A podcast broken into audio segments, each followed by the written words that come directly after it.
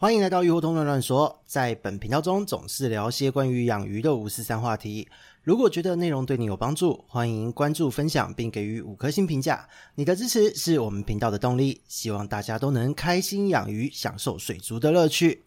Hello，大家好，这里是鱼活通乱乱说的梧桐，我们又见面了。今天呢是要来讲讲久违的疾病话题哦，就是一个号称。让事主们信心打击程度排名前三，非常凶悍的一个疾病，就是柱状病哦。那为什么会想要讲这一个疾病呢？其实呢，是因为在去年。其实，在同一时间哦，去年的这个时候已经发过了相关的文章，就只是用一个小专栏的形式写在自己的粉砖上而已。那可是呢，在今天真的就是遇到了一位饲主呢，他是来预约说，他觉得是产气单胞菌感染哦，身上怪怪的，然后鱼开始死掉。那我一看到他的这个咨询的这个描述内容，我就赶快敲他，我说你这个有点紧急，应该不要等到预约时间，你照片赶快给我，我们先判断。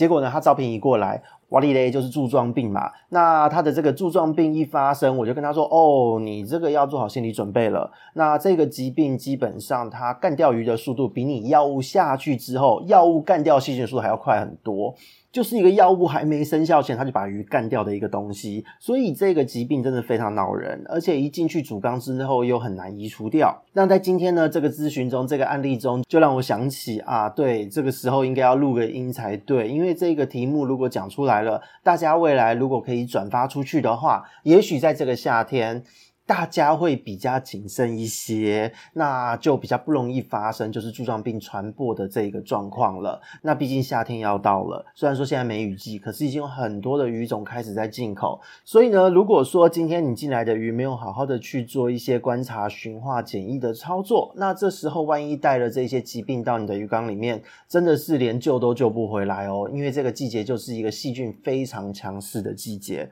哦。之前多次提醒过大家。所以呢，今天就针对这个柱状病来讲一下它的整个的重点，还有我们在治疗的时候要注意一些什么东西。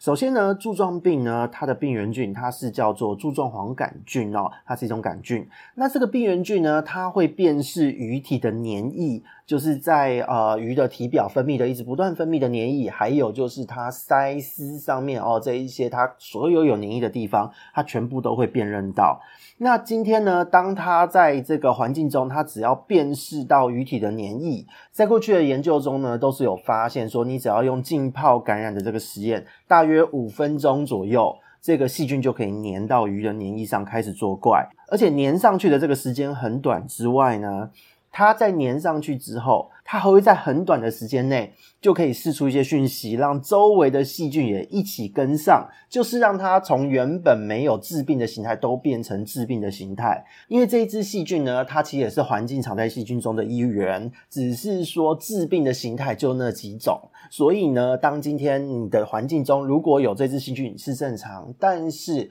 不会是致病的形态才是对的。可是万一你今天从外面带进来的鱼，它已经具有这个感染性，已经是致病的形态，它就让你鱼缸中所有的这一个病原菌都变成是致病的形态，所以就会一口气哦，让你的鱼缸业力反扑。所以那些鱼缸如果不太爱清理、有机物很多的朋友们，呃，请你要特别小心，你千万不要铁齿。你如果要进鱼，你一定要先把它隔离起来，驯化、观察、检疫一下，不要冲动，就是店家跟你说有检疫，就把它直接丢到你的主缸。这个部分呢，不是说我们要否定店家，而是这个季节真的风险太高了。因为店家再怎么样去做消毒杀菌，没有人可以保证百分之百都把所有的病原菌杀得干干净净，这是不可能的事。所以这个时候就是拼人品嘛。那夜路总多，总是会遇到鬼，你千万不要就是那么的铁齿，因为遇到一次是非常让你难忘、超级打击信心的一个疾病哦。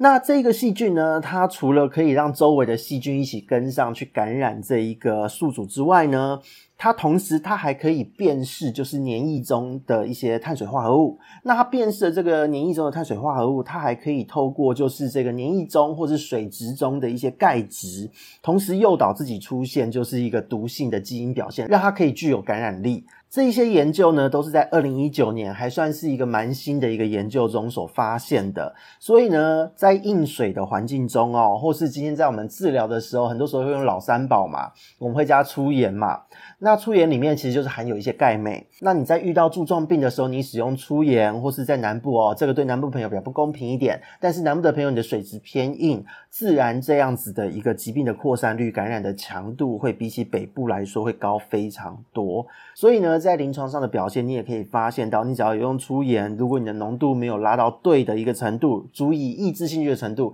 在前面的这个过程中，你可能鱼就已经死一片了。因为呢，感染的这个状况，脱膜的这个症状会表现得更加的强烈。所以这个部分，请大家一定要注意到，不要滥用粗盐去治疗这个病。那再来呢，就是在我们讲到病症，那还有这个病程的表现方面，也帮大家做一个小小的整理哦。简单来说，它的整个病程发展，它一定会走几个路线。第一个，你会发现鱼开始有一点点喘的感觉。那这个喘的感觉呢，通常会伴随着身上的黏膜会增生。但是这个黏膜的增生跟一般水质刺激会不太一样。一般的水质刺激，你会发现就是鱼呢，它是可能趴在这边，不太出来见人哦，不太出来见人，就是可能躲在某个角落。然后呢，黏膜比较厚一点，然后它会喘，但是它喘的频率不会是好像已经喘不过气这个样子。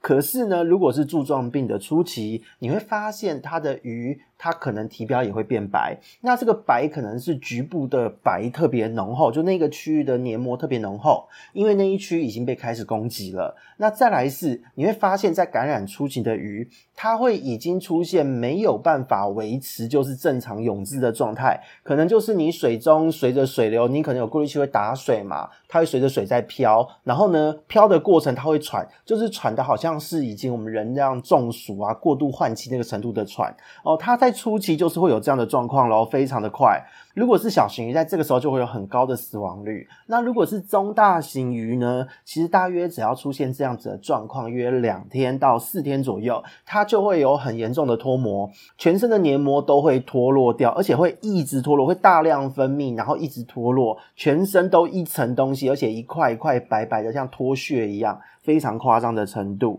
那当只要它发生到这个脱膜的时候，就已经是中期的症状了。那到了中期症状的时候，你如果再拖个两天到三天哦，它就会开始出现一连串的巨石啦，然后溶鳍呀，鳍甚至会烂掉这样的状况。那这时候就是一个重症的状况了。那重症的时候就是大量的死亡暴毙，会出现一些充血，会出现一些身体有血丝，整个甲尾、整只鱼的黏膜都坏掉的这个状况，然后会发生局部肌肉肿胀变成白色。那这个病程的发展是它的一个基本的走势哦。可是因应鱼种会有些许的不同，比方说最可怕的就是小型鱼嘛，灯鱼、孔雀这一类小小的鱼。它今天呢，在一开始白白的时候，它可能在很短的时间内，才短短几小时，就直接整个肌肉都发白，然后就直接死掉了。那灯鱼之中又有某一些特别敏感的一些超级迷你的什么小丑灯啊之类的，这个你只要发现它喘，然后呢白白的，然后呢随波逐流，随着水流被冲走都不太有反应的时候，呃，即使它没有到肌肉发白的程度，它也没有救了。这个细菌只要感染到这一些超级迷你的灯鱼，在一瞬间就会咬了他的命哦，这个病程根本连发展都不用发展，不用往后走就足以让它挂了。那其他呢，就是像鲶科鱼类哦，黏膜发达的鱼类，还有三大湖的一些鯛鱼啊，各式各样的雌鯛类。那再来像河豚啊这一类的也会有这个状况，就是它会有非常严重的脱膜。它没有处理的话，整个病程它的时间算相对久了，它可以总共哦，从感染开始出现症状开始，它可以拖到大约是四到七天左右的时间。那其他呢？如果是直升机啊、异形鼠鱼这一类的，它通常都会伴随着就是溶鳍、甲尾、溶须这一类的状况发生。所以呢，各位听众，如果在近期有买鱼进来，然后呢，买鱼进来之后才一两天的时间就发生缸中有这样的状况，请你不要犹豫，这个部分就是赶快使用精盐，同时降温，再加上药物哦，广效性的一些杀菌药物都可以使用哦，就赶快处理就对了，因为十之八九都是柱状病。那可是呢，病程和病症这边都要提醒大家，千万不要误判哦。因为有一些朋友可能不会观察，听到说身体白白就有机会是，他就先下药再说。可是不是的哦，有的时候只是那个水质单纯的刺激，因为夏天嘛，细菌增生的快，所以水中的毒素累积也会快。哦，这个时候不要去紧张。你看到黏膜增生，一定要伴随着他呼吸非常的喘，喘到好像快换不过气，而且会随波逐流。哦，轻症就会这个样子了。哦，只要发生了这样的状况，赶快处理就对了。那如果他还没有随波逐流，它只是黏膜增生，然后呢，它并没有特别喘，那你只要换换水，把那个环境清洁一下就好。所以这个部分真的要提醒各位朋友，不要去做预防性下药。而且呢，柱状病它的病原菌，这个致病的类型、致病的形态，十之八九都是从外面带进来的。所以呢。循化检疫这一些操作一定要做确实。那现在也要提醒各位哦，就是在这整个的治疗方案上面呢，虽然说我们用呃广效性的抗菌剂、杀菌剂就是可以做到处理的这个动作了，可是呢，因为鱼的黏膜会在过程中严重的受损，那所以呢，这个鱼虽然它没有体内的感染状况，可是会因为黏膜受损导致鱼体呢它的渗透压调节会异常。那再来要加上鱼本身呢，它因为它的黏液会受到刺刺激而异常的分泌，这个部分对于鱼本身来说是能量的消耗会非常的大。那再加上鱼本身的免疫反应，它也要对抗这个细菌，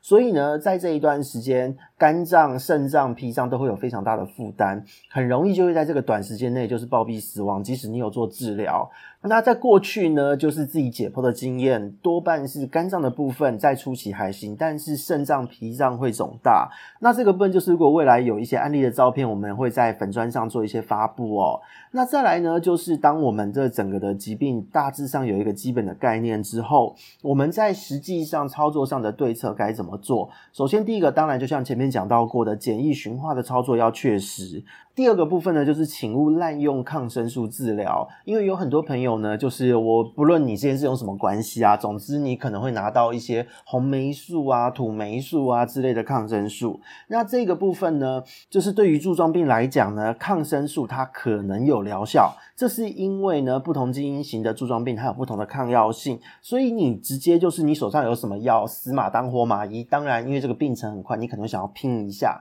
可是一定要提醒各位，就是如果你使用抗生素，它其实就是在一个做赌博的这个行为哦。那同时呢，因为这也是一个水质环境中会经常存在的细菌，所以你不可能去根除它。如果你用了这个抗生素呢，你会导致就是残存的细菌会有抗药性。所以接下来呢，如果进入夏天之后再次生病，或是可能在不用到明年的夏天啦，在今年夏天的尾声，如果又再次的发作卷土重来，你的这一个抗生素呢是没有治疗效果的，所以这个部分为什么也是说这个是让人打击信心的疾病？同样的抗生素，也许你第一次用有效，第二次用就没有效，是这样的一个原因来着。那再来呢，就是它的毒性哦，因为温度越高，毒性越强，所以我们不会建议升温。你的温度呢，基本上只要达到二十六度以上，差不多八到十二个小时就会让你的鱼灭掉了。所以呢，只要确认是柱状病发生它的初期的这个症状的时候，降温就对了，这个非常的重要。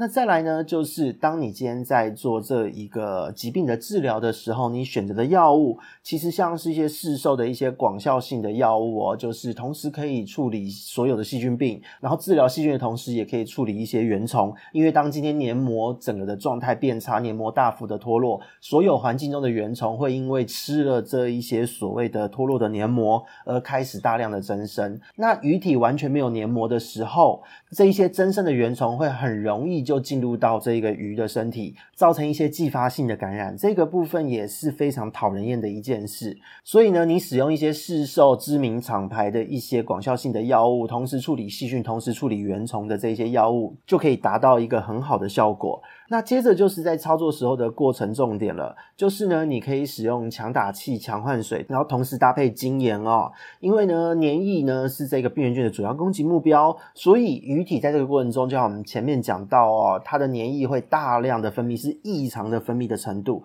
所以呢，它的鳃绝对都是会因为被黏液冲刺而导致缺氧，你没有加强打气是不行的。那同时呢，你一定要添加千分之二以上的盐巴，你可以减缓黏液的分泌，而且呢，可以降低这个黏液脱落在水中造成污染的一些中毒风险。那再来就是呢，强调一下，呃，千万不要在这时候来讨论说那个精盐含碘有没有毒之类的问题。呃，这个时候碘已经不是重点了，而且碘本身呢，对于鱼类来说并没有那么强的毒性哦，它根本没有什么毒。那你这时候用粗盐才真的会死很惨哦。钙质越多，细菌毒性就会越高。这个部分是这一个疾病的概念哦。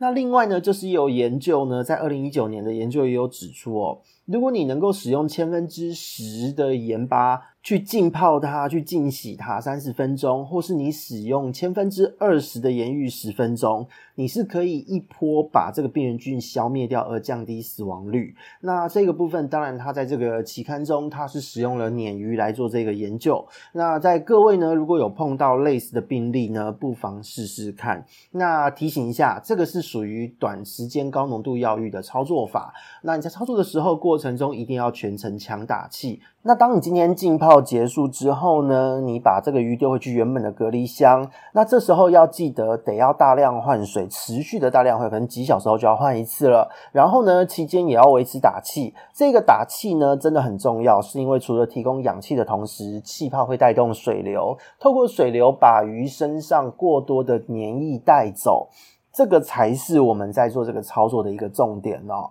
那再来就是治疗的过程呢，这个病基本上是一定要把这个鱼移出来的，因为你主缸要翻缸，你不可能杀得完。所以呢，当今天你鱼拉出去做处理的时候，你的主缸中过滤器死角，请你一定要清理。因为呢，这个部分也可以分享一个研究给各位哦。根据二零二零年的一个研究资料哦，在鲶鱼的养殖池中，这个病原菌呢，很可能在水流迟缓、富含 NO 三的厌氧区成长。NO 三哦，大家会认为 NO 三没问题，NO 三其实有问题，而且呢，NO 三跟这一个细菌的感情也还不错，所以呢，这也是在我们日常的饲养中，小弟我这边都一直建议你，NO 三没事就是让它压到差不多零到五之间，最好不要有是一个最棒的状态，因为你连病原菌增生的机会都没有，所以呢，像小弟这边柱状病已经。有没有快十年以上没有发生过了？就真的就是你一开始不要让你的环境中有过多的毒素和污染物，而且呢，滤材水流通顺，这时候它发生疾病的几率也会大幅的降低。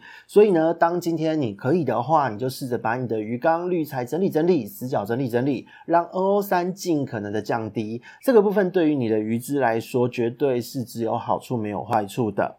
那再来呢，就是当你的鱼今天如果你在整理箱中去把它做了一个很好的一个治疗，你也掌握到了这个最佳的处理时间，好不容易把它治疗回来了。那因为这个细菌呢，它的毒性非常的强，而且呢，鱼因为受到了刺激，大量分泌黏液，它整个会非常的内耗。那再加上药物的摧残哦，鱼的这个身体状况一定是一团乱。所以呢，在这个治疗之后，你的病后滋补会相当的重要。只要你确认你的鱼就是整个都治疗完成了哦，而且呢愿意开口了，这个时候呢就要采取就是大量的维生素补充，让它的这一个整个身体的状况很快速的调整回来。那特别是维生素 B 和 C 哦，因为它可以帮助鱼只呢，就是很在很短的时间内去修复它的一些细胞。那再来就是维生素 C 可以赶快的就是帮它把这个体内的毒素代谢掉，让它的肝脏可以恢复正常的状况。而且呢，如果你的治疗后的滋补有做得好，它在很短的时间内黏膜就可以修复回来，余况可以很快速的恢复之外呢，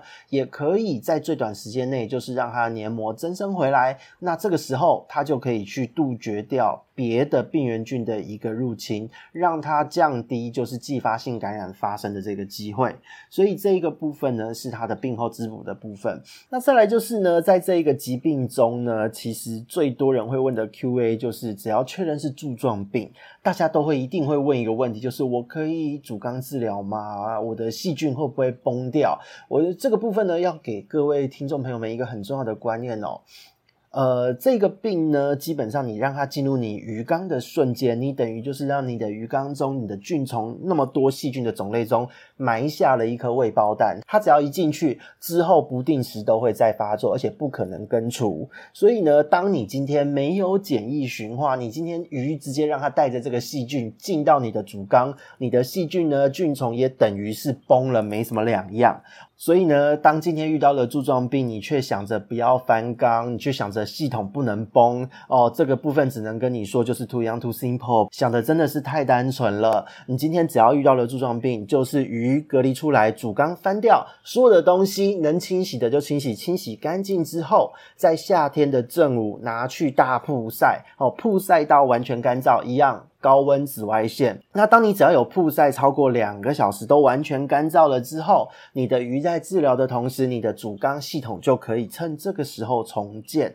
那这时候你重新养水、重新重建系统的时候呢，你的这个疗程应该也走到了一半。所以呢，当今天你的鱼缸系统好了，你的疗程应该也走到了就是所谓病后补养、滋补、代谢毒素的这一个动作。所以呢，一定是同步作业哦，主缸翻掉、消毒接。接着就是重新养系统。那今天鱼只呢，就是独立隔离、治疗、滋补、代谢，这是这一个柱状病的一个整个的治疗逻辑。所以呢，当介绍到这边，希望各位呢，在这个夏天，甚至是未来遇到类似状况的时候，都能够在第一时间做出判断和操作。这样子才能够减少爱鱼的损失哦。那在最后呢，就是也提醒大家哦，这一集的资料其实也是相当重要的一集资料，希望大家呢是可以多多转发啦。也许你的转发呢，就可以挽救一个饲主破碎的心哦。那也要提醒大家，在接下来的整个夏天的季节中，